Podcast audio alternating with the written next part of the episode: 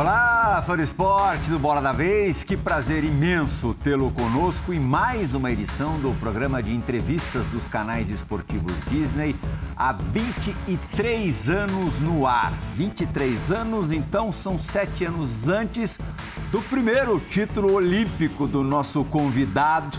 Mais uma vez aqui no Bola da Vez, José Roberto Guimarães. E só para ele a gente pode dizer, é, entre os brasileiros, atletas, dirigentes, treinadores, é tricampeão olímpico. Só o Zé Roberto Guimarães é tricampeão olímpico. Ângela Moraes e André Heller, um campeão olímpico em Atenas 2004, vão me ajudar nessa doce missão de entrevistar o Zé Roberto é, aí a, a, muito pertinho de mais um campeonato mundial. Já são 20 anos, dá para dizer, é, completos na seleção feminina, onde conquistou dois desses três ouros olímpicos, dia 23 de setembro, na Polônia e na Holanda. Começa mais uma, uma luta aí em busca do teu primeiro Mundial, Zé. Duas vezes bateu na trave. Mas, convenhamos, Ângela e André, para quem tem três Olimpíadas, nem faz tanta falta. Zé, é, lá atrás, vamos, vamos puxar aí é, uma década, eu imaginava, o Zé vai estourando até os Jogos Olímpicos do Rio, depois ele não vai ter mais paciência, é, mesmo sendo muito envolvente, muito importante, muito grande ser técnico de uma seleção brasileira, uma hora cansa. Simbólico ali, Olimpíada no Brasil, o Zé vai, depois da Olimpíada, parar. Não, ele continuou. Depois disso, já disputou os Jogos Olímpicos de Tóquio e, com certeza absoluta, vai disputar os de Paris.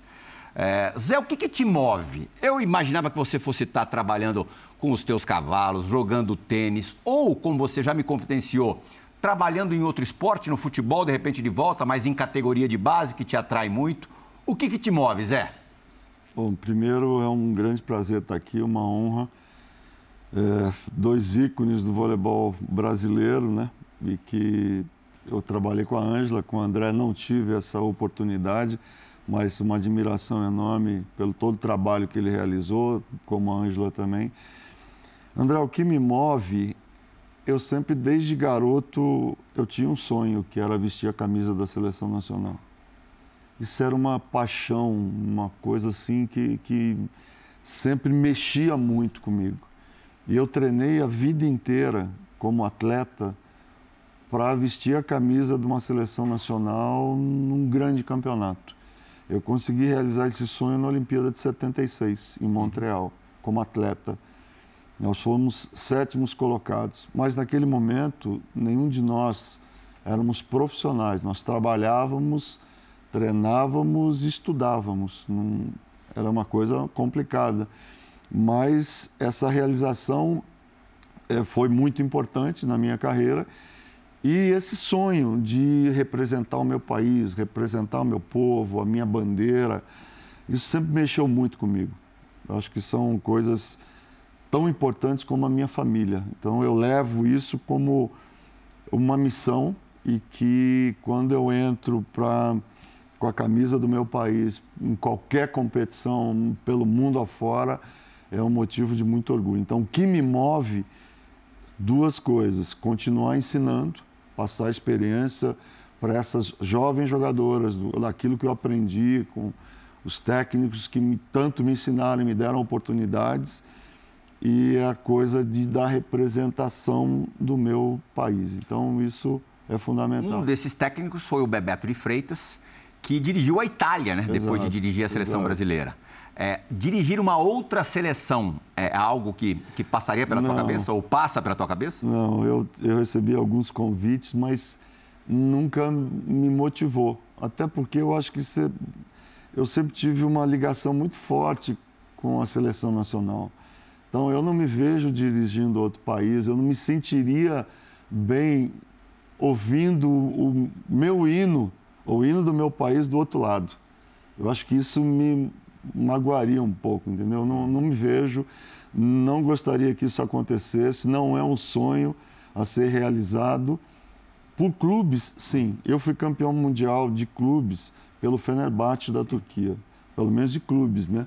Bati na traves algumas vezes, mas a gente conquistou o Mundial de Clubes e a Champions League da Europa. Talvez eu seja o único técnico brasileiro feminino que conquistou uma Champions League da Europa com o Fenerbahçe também.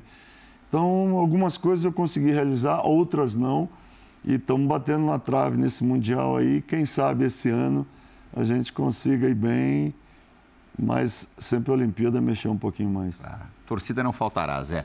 Ângela, aliada é, em alguns momentos, adversária em outros. É, a sua primeira pergunta. Primeiro, agradeço demais você ter aceitado o nosso convite para participar do Bora da Vez e saiba que é uma honra tê-la aqui na bancada. A honra é minha, né? Participar com vocês é, e com o Zé né, que foi um dos técnicos logo quando eu estava né, iniciando a minha carreira, uma projeção e tendo um histórico muito forte né, em relação aos levantadores. Eu lembro que era da época do Maurício, a época da Fofão. Então você fala assim, poxa, eu quero trabalhar com um técnico justamente para te elevar né, como atleta, enfim. E eu pude trabalhar com o Zé na época lá do David, na, em Alphaville, com o centro que o Zé montou lá, de excelência, que hoje muitos né, acabam usando. Então, para mim é um prazer prazer estar aqui com o André, né? De grande, encontrei com ele agora, eu falei assim, fiquei muito Quase feliz. Não reconheceu, de, não reconheci, né? mas está muito bem. Eu acho que isso que importa, né? O amadurecimento, a experiência, eu acho que isso é fundamental. E te agradecer, é claro, pelo convite para poder estar aqui, para a gente poder bater esse papo com o Zé, é, como você mesmo ressaltou, um ícone não só é, de campeão. É, de seleção brasileira, de Olimpíadas, mas um trabalho, né? E eu tenho visto o Zé fazendo muito isso com as categorias de base. Sim. É, de um tempo para cá, houve uma preocupação muito grande com as categorias de base. Por quê? Porque a gente não via né, é, jogadoras expressivas. Mas acompanhando, porque minha, minha filha joga, como a sua filha também Sim. e tal. E eu vi jogadoras assim, é, jogadoras altas, é, extremamente tipo assim, é, capacitadas de fundamentos tal. E justamente a minha pergunta é essa né? O Zé ele veio do masculino depois trabalhou com o feminino né? Nos clubes tal. E hoje a gente vê muitas jogadoras desse trabalho que o Zé tem feito. Uhum. então a minha pergunta é essa Zé é, como você vê agora as gerações futuras com essas novas jogadoras, já que a gente tinha, tivemos, né, é, e ainda continua, uma Fabi, uma Thaisa, uma Sheilinha que agora deixou as quadras. Como você vê essa nova geração é. que chega? É sempre muito difícil você perder, de uma certa forma, jogadoras desse nível que você falou, né? De Fofão, Sheila, Thaisa, jogadoras. Thaisa não está jogando mas quando elas param de jogar, elas deixam uma lacuna muito grande. Sim. Tudo aquilo que fizeram, tudo que apresentaram durante. E, e o legado que elas deixaram, que é muito uhum. significativo.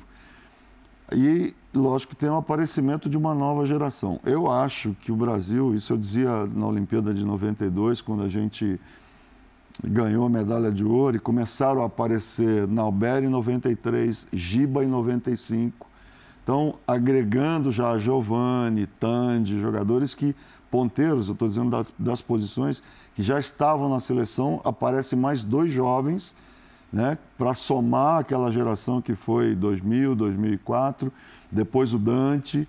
Então, foram ponteiros muito expressivos que, que apareceram. E agora, aparece uma nova geração no feminino, talentosa, mas precisa de experiências, precisam jogar, precisam disputar campeonatos pelo mundo afora. A gente sabe que nós vamos ter dificuldades nesse início, como já tivemos na Liga das Nações, se bem que nós conseguimos o vice-campeonato, fomos para a final com a Itália, que já tem esse projeto do Clube Itália é, há alguns anos acontecendo, uhum. e essas mesmas meninas do Clube Itália eu acompanho desde 2015.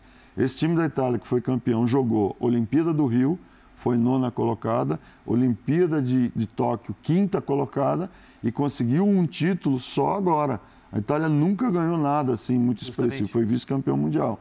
Mas nós temos jogadoras, Angela, talentosas aparecendo. O Brasil talvez nunca tenha tido uma geração tão alta. Sim. Né? Nós temos aí, eu vou falar da, da Sub-21, a Helena com 99, Luísa com 97, Luzia com 97, jogadoras e as jogadoras do adulto, né, que também temos aí seis jogadoras acima de 1,90m. Então a gente vai ver uma nova geração aparecendo já no Campeonato Mundial, já tiveram possibilidade de jogar a Liga das Nações e sendo preparadas para os Jogos Olímpicos. Alguns desfalques, a Júlia Bergman voltou a estudar nos Estados Unidos, a Aninha pediu dispensa e a Diana teve uma operação importante para ela e que deve, elas devem voltar para a seleção no futuro. Uhum. Agora, só para explicar, o Clube Itália, para simplificar, é, seria uma seleção, seleção permanente reunindo as jogadoras mais jovens. Exato. Uhum. Joga as jogadoras mais jovens e as melhores jogadoras selecionadas dos clubes vão para esse Clube Itália, são preparadas num centro, que eles chamam Centro Pavese, em Milão, onde elas fazem toda a parte acadêmica né, e são preparadas para o voleibol. Uhum. E representam a Itália no Sub-17, ou Sub-16 agora, que mudaram as idades, depois Sub-18 e Sub-20. Uhum. Então, essas jogadoras depois entram na seleção naturalmente. E Zé, as três dispensas, das três dispensas, você é, esperava as três? Não. Da Diana, sim, porque foi uma operação que ela planejou, né? Durante. Já era para ter sido feito o ano passado, mas prorrogou-se um pouco. Eu não consegui prorrogar um pouco mais para ela poder disputar o Mundial, porque condições para isso ela teria. Talento. Talento tem. É, mas eu acho que é uma coisa legal para a vida dela, uhum. ela vai melhorar na performance, né, André, em relação é, a comer melhor, a dormir melhor, porque isso incomodava um pouco. Autoestima também, né, Zé? Autoestima também. Tem... Uma cirurgia facial, né? Exato. A Júlia Bergman já era uma coisa planejada é, em relação à volta dela para a universidade, porque ela se forma em física o ano que vem, é, em maio, então ela jogou a liga e ficaria fora do Mundial, mas a Ana Cristina foi, foi uma surpresa quando ela pediu dispensa. Uhum. Você tentou demovê-la da, da, decisão? Não, eu, eu, fiquei um pouco chocado, né? Quando o procurador me ligou, ele disse, olha, a Ana vai pedir dispensa. Eu fiquei meio sem reação, até porque é, é um investimento, foi um investimento na Olimpíada de Tóquio. Foi com 17 anos, né? É, ela 16 para 17 anos. Ah. Depois ela foi para o Fenerbahçe jogou pouco lá, o que é uma pena mas foi uma opção da atleta, da família, do procurador, e que, quer dizer, eu, eu não, lógico que eu não daria esse conselho a ela, porque eu acho que ela tem muitos caminhos aí a percorrer, é, lutar pelo, pela posição, que isso faz parte do contexto de uma jogadora. Aprender. É, é uma jogadora versátil que pode jogar tanto numa posição como na outra, ela pode ser ponteira, pode uhum. ser oposta eu acho, André, que essa versatilidade ela é muito importante. É, algumas jogadores dizem, ah, eu só sou ponteira, ou eu só jogo na posição 2 como oposta. Quanto mais opções uma jogadora der para a equipe, mais possibilidades ela também tem. Uhum. E treinando passe, treinando atacar bem da posição 4, atacar bem da posição 2, do fundo, de qualquer posição, ela te dá um, um lastro muito importante para o próprio time. Né? Opções importantes para o próprio time. Então, eu procuro trabalhar as nossas jogadoras em várias posições para que também essa parte técnica dela só venha acrescentar no crescimento dela, no desenvolvimento dela como jogadora. Uhum. Então, eu acho importante. Agora, é uma opção dela que tem que ser respeitada. Ela se prejudicaria muito no clube? Ou, ou, ou teria como compor? Não, eu acredito que não. Eu acho que teria como compor, até porque as jogadoras do clube estão na seleção, a maioria delas, principalmente as selecionáveis, né? E a levantadora que vai jogar com ela no clube está na seleção, que é a Macris. Uhum. Então, acho que ela aproveitaria muito mais, até porque na Liga das Nações a gente teve muito pouco tempo de preparação, o que foi muito em cima da hora e você mais joga do que treina. E agora nós tínhamos três, seis semanas de preparação, eu acho que seria muito proveitoso para ela. Uhum. Mas, como eu disse, é uma opção e, e que a gente tem que respeitar. Lamento, porque eu acho que ela poderia crescer muito e ajudar bastante o time crescer junto com essa nova geração que está aparecendo, mas eu acho que é uma opção de vida, são escolhas. Xará, às vezes a bola demora para chegar, mas uma hora ela chega. Por favor, tua primeira participação no Bora da Vez, muito obrigado pela vinda. Obrigado pelo convite, André, meu xará. Um prazer enorme estar aqui. Ângela, que bom te reencontrar, né? Uma delícia. Hoje é um dia especial para mim. Tá com esse cara aqui é, é um privilégio, é uma honra. É, gastei, investi tempo para pensar na, nas perguntas, mas também apostei que as perguntas surgirão aqui mesmo, Sim. porque é muito bacana escutar, né? É, é, muito conhecimento em uma pessoa só. É inevitável, né, Zé, te falar que realmente é um privilégio, é um prazer. Obrigado, eu não fui o teu atleta, mas eu sou casado com uma ex-atleta é. tua, uma fã tua que te deixou, Obrigado. te mandou um abração, assim.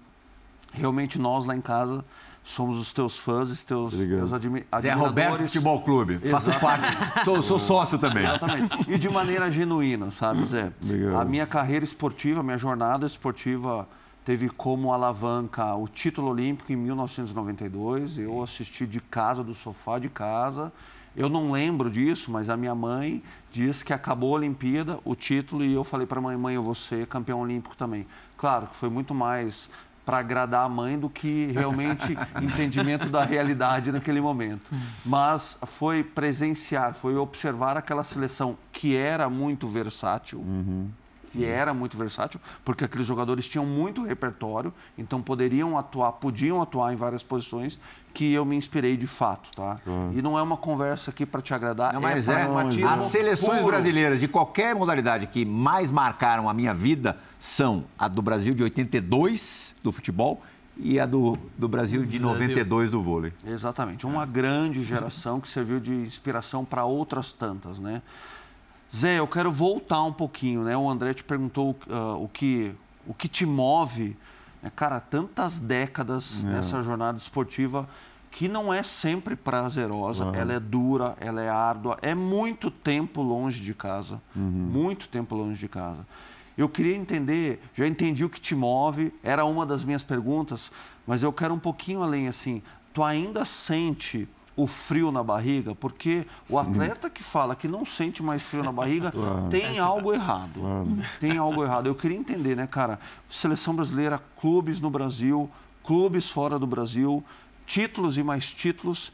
Eu quero entender se a jornada ainda, não só a competição e os jogos oficiais. Eu quero entender, queria saber de ti, se a jornada, o dia a dia de treinos ainda te dá aquele friozinho muito, na barriga. Muito, muito. Preocupação constante é, do treino ser bom, da apresentação que o time vai fazer, da entrada para jogar contra qualquer adversário, horas e horas e horas de estudo. É, eu sei que eu vou ficar longe, deixar as coisas que eu mais gosto na vida, da minha família, da minha casa, enfim, de tudo, né? para uma coisa que eu adoro também fazer. E, e, eu acho que isso é o que me motiva. E eu tenho outro lado eu sou um professor de alma. Eu gosto de ensinar e eu brigo para ensinar. Não que todas as coisas que eu diga sejam, não, tem que ser assim, não. Eu acho que você tem que aproveitar as características de cada jogadora ou de cada jogador e tentar melhorá-las, né? Mas fazer com que também elas entendam, no meu caso feminino, André, que o legado que elas vão deixar é uma das coisas mais importantes para as futuras gerações. Como você foi é, picado, que o bichinho te picou com aquela geração de 92, que realmente foi muito talentosa, uma geração extremamente versátil. Né? E essa história do nosso vôlei. Se nós pegarmos os jogadores do passado, é, nós vamos ver que todos faziam tudo. Uhum. Ninguém tinha muita especificidade. Né? E nós aprendemos nessa, nesse volume, nessas, com essas gerações com essa técnica, né? influenciado por escolas japonesas e da Tchecoslováquia, que foram as maiores influenciadoras do voleibol brasileiro é, no nosso período. Depois vieram aí a Polônia, é, a Rússia. a gente tinha poucas informações, livros falando, a parte física, mas eu acho que o nosso voleibol ele foi se adequando, se adaptando e fazendo uma escola própria de vôlei e que é muita, muito da versatilidade dos nossos ex-jogadores. Mesmo centrais, como você era, atacavam uma outra bola do fundo, né? vocês sacaram ou flutuante ou viagem, vocês sabiam fazer várias coisas, bloquear em todas as posições da rede, não só como no centro. Então, eu acho que foram informações que foram passadas dos treinadores brasileiros que foram aprendendo através dos tempos, que foram melhorando essas gerações. E o aparecimento sempre de jogadores jovens, talentosos, que foram ajudando as nossas seleções a, melhorarem. Inventividade, né, Zé? Exatamente. Acho que essa palavra Acho define o vôlei brasileiro. você falou do Bebeto, né? O Bebeto, uma vez, André virou para mim e falou assim: Zé, você é um técnico apaixonado, você gosta daquilo que você faz. Crie, invente, inove. Não copie os outros treinadores. Exercícios. Inventa. Sempre muda. Né? O brasileiro não gosta de fazer sempre a mesma coisa. Talvez o aquecimento seja o, o padrão, começa né? padrão e depois a coisa começa a mudar. Você começa a inventar uma coisa, outra, mas dentro do que o time precisa. Então eu vejo sempre a adequação uhum. para melhora sempre, aproveitando as características das jogadoras que você tem. A gente tem algumas perguntas gravadas no Bola da Vez de hoje e a primeira tem a ver com a pergunta que a Ângela fez, só que acho que é mais específica, mais em cima do momento. E ela parte de alguém que o Zé deixou fora é, de uma Olimpíada Ixi. e 13 anos depois, não, a levou para Tóquio e ela voltou com uma medalha super legal no peito. Essa é a Carol Gatão. É, ela vai, vai inclusive agora para o Campeonato Mundial com o Zé. Fala, Carol! Fala pessoal, tudo bem? Oi Zé. Bom, deixa eu fazer essa pergunta. É, quais os maiores desafios assim que você acha que você vai ter é, com essa próxima geração que está vindo aí? Tá bom? Valeu. Um beijo. Olha, Carol, é, além de ser uma grande jogadora, é uma boa cantora, viu? É. Acho que ela vai investir. Ela, can... ela cantou, ela cantou um sertanejão no Bola da. Vez. O André tava nessa. Exatamente. É. Uma boa cantora. Um espetáculo. Bom, é, os desafios é, são essa, esse aprendizado que essas jogadoras precisam é, entender do que elas vão enfrentar desse nível internacional que é um degrau acima. Né, André? Essa manualidade que elas precisam ter, tecnicamente, essa evolução de, de, de saber fazer bem todos os fundamentos do vôlei, de ter uma precisão melhor, de entender os momentos do jogo que você pode forçar ou não é, aprender a jogar com cada adversário, com cada escola, porque isso lá é muito importante. Você vai enfrentar no feminino escolas com uma diferença muito grande de velocidade, que é o Japão, China, Coreia. Depois você vai pegar europeus que jogam muito diferentes, como é o caso da Rússia, que as bolas são mais altas. Então, essa adaptação, não a Rússia agora que está fora, mas Sérvia, que você pega uma Boscovic que bate a bola muito alta a Egonu que está acelerando, a Itália que mudou um processo um pouco de jogar mais rápido. Então, elas precisam entender exatamente virar a chave em cada jogo. E esse aprendizado nessa geração precisa ser assimilado muito rapidamente, porque nós estamos a menos de dois anos da Olimpíada de Paris, onde eu acho que a gente tem condições de brigar com qualquer seleção do mundo. Uhum. Se a gente se guiar, Zé, pelas finais é, da última Olimpíada e da Liga das Nações, eu não sei se é, dá para colocar como uma meta realista vencer o Mundial. Nem sei se é esse o teu objetivo central. É lógico que você quer vencer. Claro. É, mas essa mesma seleção, essa mesma geração, mostrou ser possível é, derrotar as principais forças do, do, do vôlei mundial. Em que, em que lugar hoje, mundialmente falando, a seleção está? Eu acho que o Brasil está ali entre o quarto e quinto lugar. Mas hoje existe uma, uma gama de equipes onde é que estão todo mundo no mesmo uhum. naipe ali crescendo. Você pega uma República Dominicana que é treinado pelo Marcos Kivieck, que está evoluindo, está crescendo. Três jogadoras da seleção dominicana jogam no Brasil uhum. conhecem muito bem as jogadoras e o Marquinhos conhece todas as jogadoras da seleção. Sim. A própria Colômbia com Rizola, todos esses jogadores que conhecem mais a nossa seleção, a gente sempre tem mais dificuldade de jogar. Uhum. Assim como eu sempre escolhi, exceto na Olimpíada do Rio, sair do Brasil nos momentos que antecedem a Olimpíada. Por que isso?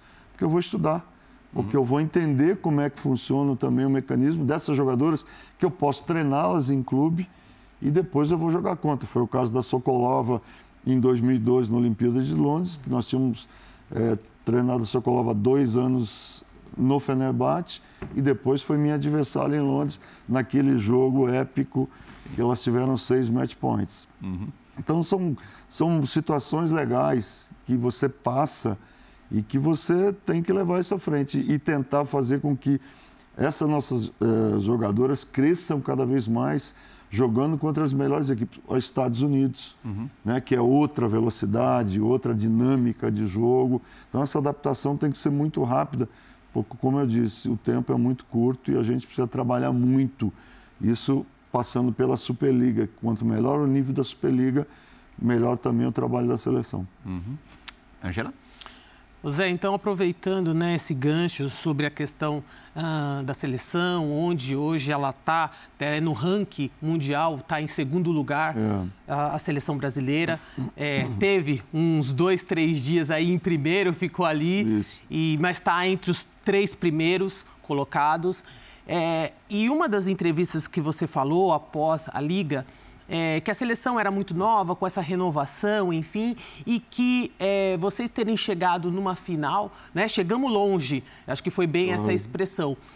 E naquele momento, quando vocês foram para a Liga, é, qual era a expectativa né? É, no caso, você uhum. com a seleção, com aquela seleção renovada. E qual a sua expectativa agora para esse Mundial? A expectativa sempre é de chegar no melhor lugar possível, né? mas a gente vai se adequando aos adversários, a gente vai vendo o nível deles, vai treinando, melhorando, evoluindo.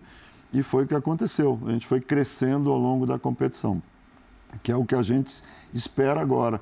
Nosso grupo é um grupo complicado, né? Nós temos República Tcheca, Argentina, Colômbia, Japão e China. Depois, se nós nos classificarmos, a gente pega Itália, Bélgica, Holanda e muito provavelmente Porto Rico. E se nós passarmos, a gente pode cruzar uma Itália na semi. Então, eu já estou com um mapa meio desenhado Sim. do que pode acontecer. E hoje, Angela, tem uma coisa muito complicada que é o ranking. Uhum. Você tem que jogar com o seu melhor time todas as competições. Se você perde, você começa a cair no ranking. E hoje a classificação da Olimpíada começa pelo ranking. As cinco primeiras equipes do ranking já estão automaticamente pré-classificadas. As outras tem, os, tem as seletivas, uhum. que nós vamos participar, são três com oito participantes, mas o ranking já te dá uma situação mais tranquila é. para a participação dos Jogos Olímpicos, o que a gente gostaria muito que acontecesse. Uhum. André? Zé, tu falou agora sobre as expectativas. Eu vou levar para o viés dos atletas, tá? Porque todos que começam claro. pelo caminho do esporte, infelizmente no nosso país ainda existe uma certa cultura de que esses atletas optam pelo caminho do esporte em detrimento da educação. Isso é fato. Ainda uhum. temos essa cultura. Já melhoramos um é. pouco nesse sentido. Todos os atletas que vão pelo caminho do esporte, eles têm muitas expectativas, né?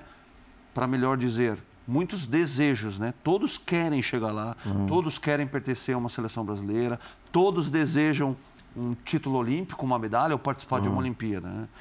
Porém, nem todos estão dispostos a encarar o Exato. processo de aprendizagem. Né? Você falou já de adaptabilidade aqui, de versatilidade. Eu queria que tu comente, eu quero que tu comente sobre isso, sabe? Sobre esse gap é. entre desejo é. de conquistar e o processo e o que é. a gente pode fazer para contribuir nesse sentido. André, eu sempre digo, uma pergunta que eu faço sempre para jogadoras é o seguinte: é, o que, que você quer na sua vida? Qual é o seu objetivo? Você quer ser a melhor jogadora do mundo, você quer ganhar título, você quer ser da seleção nacional, tá bom. Mas que preço você quer pagar? Porque esse caminho ele é muito árduo, né? É de muito treinamento, de muito sacrifício, de muitas pedras no caminho que você tem desafios que você tem que superar, horas e horas e horas de trabalho, de treinamento, como eu disse, deixar as coisas que você mais gosta na vida. Então, eu acho que é uma opção, é uma escolha de vida que você tem que estar muito consciente daquilo que você quer, porque é sofrimento. Né? E, ao mesmo tempo, e concordo plenamente com você, tudo deveria também convergir para a parte acadêmica, junto com a parte acadêmica, porque tem um pós-carreira. Né? Acabou o vôlei, eu sou advogada, como é o caso da Ângela, enfim, tenho que, eu sou empreendedor, tem que ser feita alguma coisa. Eu me preocupo muito lá no projeto de Barueri que as coisas caminhem paralelamente. A parte esportiva, elas provavelmente nem todas serão de seleção nacional, Sim. mas elas vão ter escolhas na vida se estudarem e se já pensarem no futuro. Né? Então, formar cidadãs melhores. Lá é a partir do 14, né? Lá a partir do 14. Uhum. Então, das 20 convocadas, 11 passaram pelo projeto. Só que o projeto, ele também passa por dificuldades, né? de patrocínio. As, as leis de incentivo ao esporte hoje, André, nos ajudam muito. Né? Eu não sobreviveria sem esse, essa lei de incentivo federal. Então a gente só tem a agradecer. Agora, a gente precisa de marketing direto, a gente precisa de ajuda para esses jogadores poderem evoluir, treinarem e terem essa possibilidade. O projeto sobrevive sem você por perto? É difícil. É difícil. Até Eu por isso, é, quando chega uma mala cheia de dinheiro da Rússia, da Turquia, é, você nega? Eu sempre, eu sempre penso muito, André. Eu recebo todo ano convites para treinar, ou seja, na Rússia, na Itália, na Turquia. Mas se eu saio, o projeto tem grande possibilidade de acabar. Hoje talvez ele caminhe um pouco mais com as próprias pernas. A minha filha, que é apaixonada, a Ana Carolina, a Alcione, a minha mulher, a Maria Fernanda, a família trabalha e ajuda lá.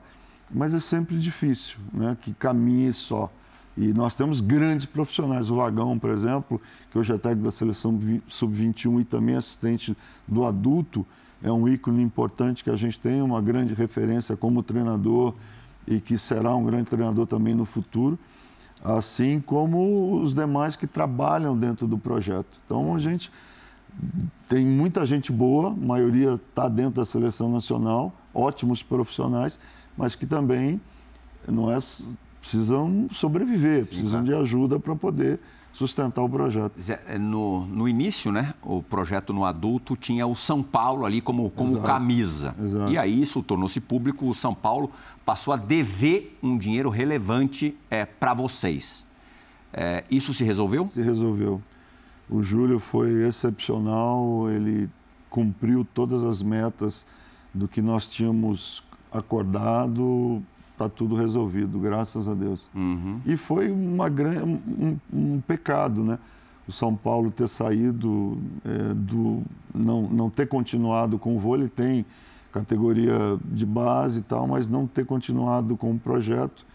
Eles optaram pelo basquete, a gente respeita, claro, cada um, cada clube opta pelo que gosta mais ou acha melhor, é, e como é o caso do futebol. E eu torço muito pelo futebol, exatamente se o futebol der certo, as outras modalidades também vão dar certo dentro do clube. Uhum. Mas eu, ao Júlio, eu só tenho que agradecer. É, a gente vai ter agora a segunda mensagem, a segunda pergunta gravada, vinda é, de um membro do Sexteto Dourado de, de Barcelona 92. Paulão. Paulão, central. É, grande central. Paulão, chegue-se. Fala galera! Fala José Roberto! Sou teu fã, sabe disso. Sempre te agradecer por todos esses detalhes que aprendi na vida, com aquela equipe, mas principalmente com você. A pergunta é, é direta e reta. Né? Similaridade ou diferenças fora da quadra do masculino e do feminino. E o quanto isso, Zé, é, levado para dentro da quadra, entendeu? Então, o universo feminino e o universo masculino fora da quadra, o quanto isso pesa na hora da decisão, na hora de você montar a equipe. Uh, eu acho que você pode aí contribuir muito com isso, porque você é craque nisso. Eu levo isso como ensinamento, então te agradeço né, o resto da minha vida, que levo hoje para minhas palestras, para o meu dia a dia, para o meu projeto aqui em Santa Catarina, que é maravilhoso. Beijo grande, fica com Deus e tenho certeza que a gente vai ainda dá muita risada. Um abraço! Obrigado, Paulão. Bom, a gente conviveu bastante tempo, né? E o mais difícil do Paulão, André, era fazer ele defender. ele não Como gostava todo muito. central, né? Como todo ah, central. não posso dizer isso não, porque eu defendia ele. Mas um excepcional atleta e, e, treinava com, com muita vontade, muito afinco. E ele defendeu na Olimpíada de 92, viu? Eu tenho que tirar o chapéu porque eu judiei dele na defesa e ele se deu muito bem. Até ele tem o maior orgulho disso, né?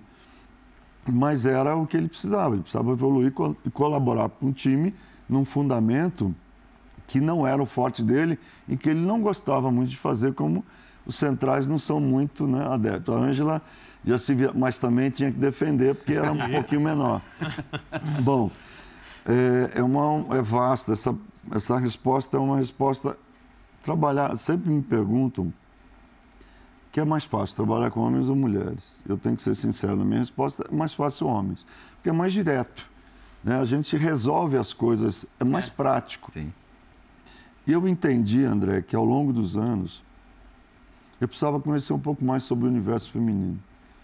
Então eu fui procurar especialistas uhum. no assunto. Então eu fui procurar um ginecologista para eu me consultar com ele, para saber as coisas que. Ah, quantos sintomas de TPM existem? Aí eu comecei a ler, a pesquisar. O que é uma tríade de uma mulher atleta? Uhum. Então eu acho que são coisas que o técnico feminino tem que saber, ele tem que buscar, ele tem que procurar para entender qual é a linguagem que ele vai falar. Né? Porque nós tínhamos duas atletas, por exemplo, eu não vou citar o nome, mas que tinham problemas sérios quando entravam na TPM. De dores, sensibilidade. E não dava, não é que elas não queriam treinar, é porque estava complicado.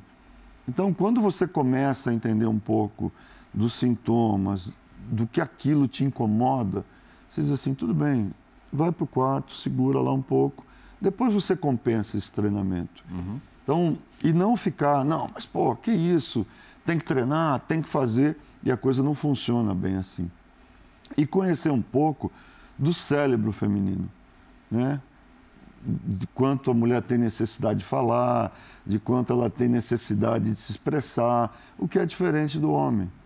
A, a noção é, tempo-espaço da mulher é diferente do homem. Então, você começa a entender um pouco que você tem que fazer exercícios diferentes do masculino. Que o voleibol da mulher tem que. Você tem que ir mais para um lado técnico de exercícios. Tanto é que a Ângela fazia muito exercício de toque, de manchete, giro, e cai no chão, e levanta, e vai para a posição. E muita coisa, porque elas tocam mais na bola do que o masculino. Uhum. Por exemplo, o levantador no masculino chega quase que em todas as bolas né? Porque tocou, subiu, o levantador tem a perna muito rápida. No feminino passa muito pelas mãos de todas as jogadoras. A Ângela tinha que levantar algumas vezes, seja de manchete, seja de toque. É, e, e outras coisas, né? Então, o treinamento passa a ter uma outra dimensão um outro volume e uma outra intensidade. Então, uhum. acho que eu respondi para o Paulão. Sim, sem dúvida. O universo feminino, né, é bem complexo. É. Então, é ao contrário mesmo que o José Mas... colocou muito expressivo assim, né? O masculino é mais direto, é, isso é exato. é realmente. A uhum. mulher ela, ela tem é. várias situações, fatores que realmente às vezes acaba é, mudando a dinâmica do treino, às exato. vezes até do jogo. Mas hoje, Angela, só não cortando, uhum. eu não me vejo mais treinando equipes masculinas. André, eu não sei, eu estou tão inserido nesse contexto feminino. que eu, para mim, é a coisa mais natural do mundo. Lidar com essas situações e, e vida que segue, entendeu? Embora, vamos treinar, entender essas situações, é, essa sensibilidade que o técnico do feminino tem que ter. É porque a mulher, desde o início da, da vida dela, ela já se preocupa com a família. Sim. Ela foi ensinada dessa maneira. Então, é o pai, a mãe, o namorado, todo mundo, né, com a casa inteira. O homem, quando sai para a competição, sabe que tem a mulher que vai segurar o rojão lá. Sim. Não é assim, André? É assim. E você vai cabe com a cabeça para a competição tranquilo.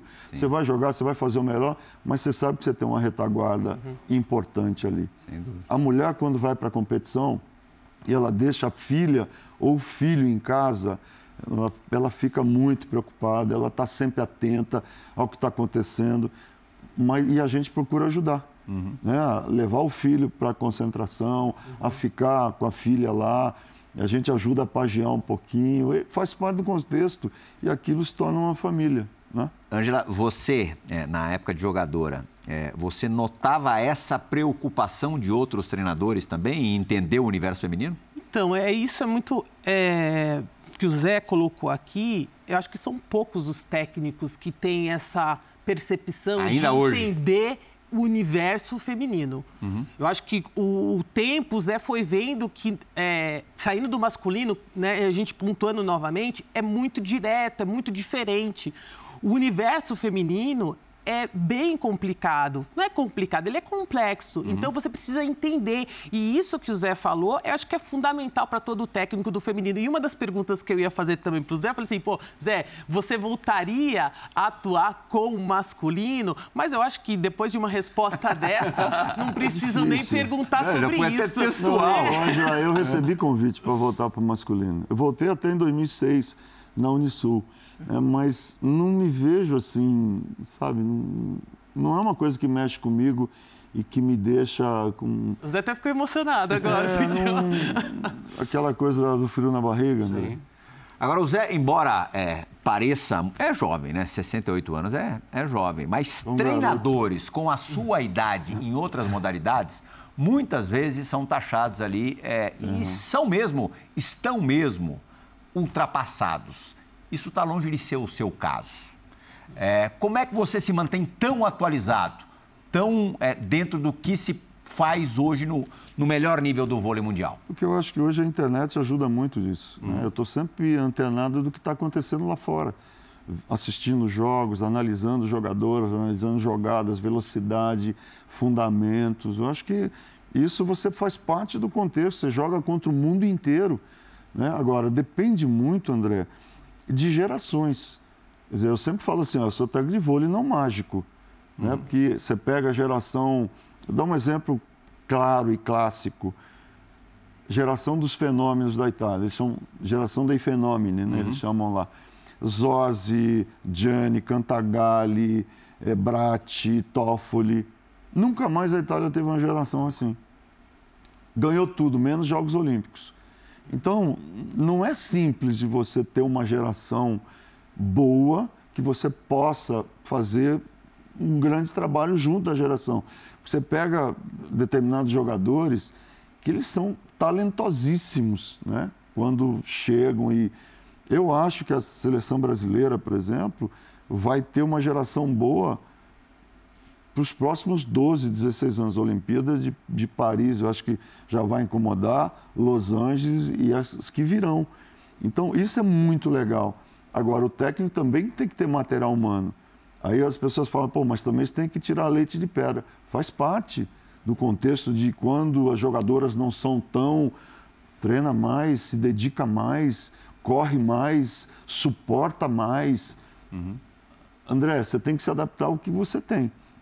Né? E essa coisa do estudo constante, do que você pode melhorar, do que você pode evoluir, de que maneira você também conversar com os outros técnicos e ouvir a opinião deles. Hoje você está no Brasil. Você, você disse agora há pouco é, que foi muito importante ter convivido com é, o que seriam adversárias depois em Exato, momentos decisivos exato. olímpicos. Hoje você não está tendo isso.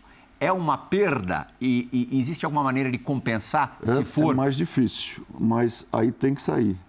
O que eu não descarto, a única coisa que me prende é o projeto de Barueri. Isso me prende, porque o ideal seria sair e dirigir um time fora, nesse período próximo aos Jogos Olímpicos. Tipo um ano antes. Que você está perto do centro do mundo, que é a Europa Em Europa. do vôlei, falando do vôlei. Né? aí você tem ah, os Estados Unidos, mas a maior, ou quase todas as jogadoras americanas jogam Joga lá. na Europa. É. Então, você está treinando as melhores jogadoras do mundo e participando de campeonatos como a Champions League da Europa, que você joga contra os melhores do mundo. Sim. Então, sempre, André, é um processo de aprendizado. Xará, a última pergunta do bloco será sua. Não, sensacional, sabe? É é muito poderoso ouvir do Zé, 68 anos, tricampeão olímpico, é muito poderoso que ele continue investindo em estudo constante, capacitação continuada. Isso é muito poderoso, sabe, Zé? Ah, e, eu, e a minha pergunta vai. Aproveita esse ensejo. Ah, eu sou muito observador desde sempre, porque eu acho que a observação é uma maneira de a gente aprender. Ah, Nos meus últimos anos de, na carreira da prática esportiva, e agora oito anos nos bastidores, também observando e estudando um pouquinho sobre isso, o que eu observei muito é que nós temos no Brasil, no que, no que eh, diz respeito ao universo de técnicos de voleibol, nós temos muitos técnicos excelentes no que diz respeito a tecnicismo. Uhum. Poucos técnicos se preocupam com gestão de pessoas e performance. Uhum. Você foi estudar o universo feminino, você foi entender o cérebro feminino, você tem o cuidado uhum. de, de repente, afastar uma, uma, uma atleta quando ela não se sente bem. Né? Isso não é te, não vem da tua, do teu conhecimento técnico ele vem do teu conhecimento de gestão de pessoas, porque antes de serem atletas de uhum. alta performance, e a gente está falando de atletas, inclusive campeãs olímpicas, elas são pessoas. Né? Você falou que, que faz parte do, da função tirar leite de pedra. Muitos técnicos não querem tirar leite de uhum. pedra porque dá trabalho tirar leite Muito. de pedra. Dá uhum. trabalho formar pessoas. Né? E muitos técnicos rotulam. Essa pedra não tem nada para uhum. dar, muito menos leite. Eu queria entender. Caso perdido. Exatamente. Né? E, e, quando um, um, um, técnico observa um atleta, o atleta já chegou no seu limite, de fato o atleta não vai evoluir. Porque a evolução acontece a partir da observação do técnico. Eu queria entender de ti como você vê o cenário brasileiro, como você vê os técnicos brasileiros, porque nós temos excelentes técnicos, Exato. porém poucos líderes como você. Eu acho que nós temos muitos técnicos bons e que estão num processo de aprendizado, mas esse aprendizado, André, na minha opinião, ele tem que ser constante, essa busca de aprender sempre, conversar com os outros, entender, ler. Eu, por exemplo, gosto muito de biografias. Eu gosto de saber de onde as pessoas vieram, o que, que elas fizeram para chegar ali, como elas fizeram, quanto elas treinaram, quanto elas se dedicaram, quem influenciou, como influenciou e por que influenciou. Então, existe. Aí eu estava lendo um livro sobre especialização e generalização. Né? Quando é, quanto, como é que a criança tem que competir ou quando tem que competir? o cuidado com a competição. Né? Tem uma escola na Rússia, por exemplo, de tênis que não deixa a criança competir antes dos três primeiros anos de aprendizado técnico. Então, é a formação do indivíduo, porque o maior problema que eu vejo, você consegue melhorar tecnicamente uma jogadora ou jogador através de repetição, treinamento, correções. Você consegue melhorar fisicamente através do trabalho e você consegue melhorar taticamente através de estudos dos outros times, da maneira como vai construir o ponto, como vai sacar, como vai defender, como vai contra-atacar. Mas o mais difícil é você construir, cabeças vencedoras, que suportem a pressão, que suportem o treinamento, que suportem ficar fora de casa, que suportem tudo o significado. Diz assim, eu quero ser uma campeã olímpica, um campeão olímpico, como você disse para sua mãe você, quando você viu a conquista de 92. Qual é o processo? A participação do processo, a dificuldade que o processo significa e você conseguir superar essas barreiras. Você não nota tá... tanto nessa geração atual ou nas gerações mais próximas de treinadores esse tipo de preocupação? Eu noto, mas eu acho que tudo é muito imediatista. Uhum. Todo mundo quer ganhar precocemente os campeonatos. Eu acho que tudo tem o seu tempo, tem o um investimento, André. Você precisa investir na carreira, você precisa aprender, você tem que estar perto dos melhores. E você tem que ter oportunidades, as pessoas precisam te dar oportunidade. Mas se aproxegue, vai ali, peça ajuda, fique, entenda como é que esse cara trabalha. Eu fui um privilegiado, porque quando eu comecei a minha carreira no, no Paineiras do Morumbi como técnico do, do Mirim feminino, eu tive o Bebeto me chamando para a seleção adulta. Então eu fiquei perto dos melhores do mundo, também que me deu oportunidade. Ele não te chamou por acaso também, né? Mas é porque eu queria. Eu acho que ele viu em mim uma coisa assim, pô, esse cara quer aprender, esse cara quer, ele é apaixonado por isso. Então ele me deu essa oportunidade. Então sejam apaixonados, queiram evoluir, queiram fazer e não sejam tão imediatistas. Aprendam. É como a gente está aprendendo todos os Angela, dias. ele adora a biografia, mas a dele que é bom ele não faz. Não, é Mas Então, uma hora vai chegar ou alguém... Três leitores aqui mais do que garantidos, é. tá na hora. Claro, vai- vai sair.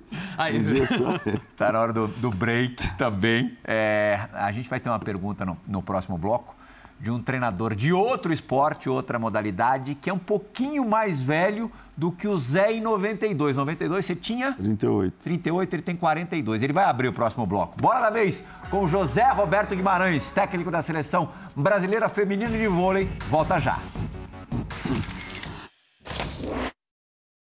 Fala aí, Zé Roberto, tudo bem? É uma honra para mim estar aqui participando do programa com você. Você que é uma referência para mim como treinador, eu cresci vendo você como treinador e aprendendo e ainda ah, acompanho sua carreira e aprendo muito com você dia a dia, então muito obrigado por isso. Ah, você passou por momentos muito felizes na sua carreira como treinador, que foram as conquistas olímpicas, os inúmeros títulos que você conquistou. Ah, mas também passou por momentos extremamente difíceis, né? Como a, a virada para a Rússia, a eliminação em 2016 em casa. Enfim, eu queria saber de você em qual momento desses você aprendeu mais, qual, ah, qual momento você tirou maior aprendizado como treinador. Um grande abraço e muito sucesso nas próximas competições. Grande Gustavinho. E aí, Zé, é na boa ou na ruim Olha, que a gente aí, aprende? Sabe o que eu vejo no Gustavinho, que, que eu admiro? O brilho no olho. Quando ele está treinando Ele o é porreta, Zé. Então, ele passa isso, essa energia, essa vontade de realizar, de querer fazer. E eu acho que esse. Vou chamar de moleque, né? É, dá pra Tem um chamar. futuro brilhante pela frente e a maior torcida, porque eu sei que ele está trabalhando muito, se dedicando muito e lógico que os resultados vão aparecer. E a lista de dispensas dele é maior que a sua, viu, Zé? Tá vendo? Mas eu acho que essas duas situações, 2004, foram terríveis, né? 2004 foi a primeira e que quando aquela bola caiu, a minha vida meio que caiu com ela porque eu tinha vergonha por ter fracassado. Mas ao mesmo tempo, André, a gente conseguiu entender depois de muito pensar, de muito estudo, o porquê que aquelas bolas não tinham caído né? E aí a gente começou, nós fomos embora para a Europa, os três treinadores, estudar as nossas adversárias e também nós começamos a nos preocupar como é que nós íamos treinar as nossas meninas. Sim. Onde é que nós tínhamos que evoluir? Como é que nós tínhamos que melhorar? E aí foi o crescimento. E aí a bola caiu quatro anos A depois. bola caiu quatro anos depois do outro lado. E nós perdemos um set só em, em oito Na final, né? vitórias. E em sete sets só, os times conseguiram fazer mais de 20 pontos no nosso time. Isso foi um resultado excepcional. E depois o Rio. Perdemos em casa, 15 a 13 no tie-break para a China. Depois de um começo avassalador. Foi. né? Nós tínhamos ganho de todo mundo de 3 a 0. E a China, três derrotas na fase de classificação. Mas a vida é assim. Esses são os caminhos e são os aprendizados. As derrotas te ensinam muito mais do que as vitórias, porque elas marcam, elas são doídas, elas são sofridas, mas ao mesmo tempo te levam a repensar planejamento, trabalho, grupo, tudo, né? Como é que a gente vai refazer isso? Então eu, eu não gosto muito de derrotas, mas elas me ajudam muitas vezes a nortear todo o processo. E Zé, se você pudesse repetir um dia, um dia apenas na tua vida, reviver tudo, qual seria o dia? Ai. Como é que eu vou falar? Eu acho que se- seria do, do esporte, dentro do esporte. Do que você quiser. Ai, meu pai. Tudo bem, vai, para não te complicar, tá só o é esporte. complicado. Só o esporte. Mas só um dia, pô, se eu tivesse que escolher. Não, você pode, pode é, querer um mês, 30 dias, mas para a gente, Eu- eu como o tempo é curto, um dia foi, Foi na minha escolha para a seleção nacional, na primeira seleção nacional, no, no adulto masculino. Porque eu disse para o Nusman, eu falei, você tem certeza? Eu não tenho, eu não sei que se você eu foi sou escolhido? capaz. Quando eu fui conversar com ele, eu disse, eu não sei se eu sou capaz. Eu não, disse, eu não sei se eu sou adap... eu, não- eu não sou se eu sou o cara mais adaptado para ter essa incumbência, essa missão de, de ser técnico na Olimpíada. Eu não tenho experiência, eu não tenho nada. Eu tenho muita vontade. É. E aí foi que o processo. Então, sabe aquele momento da transição de carreira? Uhum. Assim, eu pego, não pego, e a dona Alcione, o cavalo está passando arreado, é o seu momento. É fácil, né? Porque ela ia ficar em casa tranquila e eu. É, Xará, Ângela, é acho que o Zé mostrou-se um pouquinho capaz. Obrigado pela entrevista. Obrigado. Foi ótima.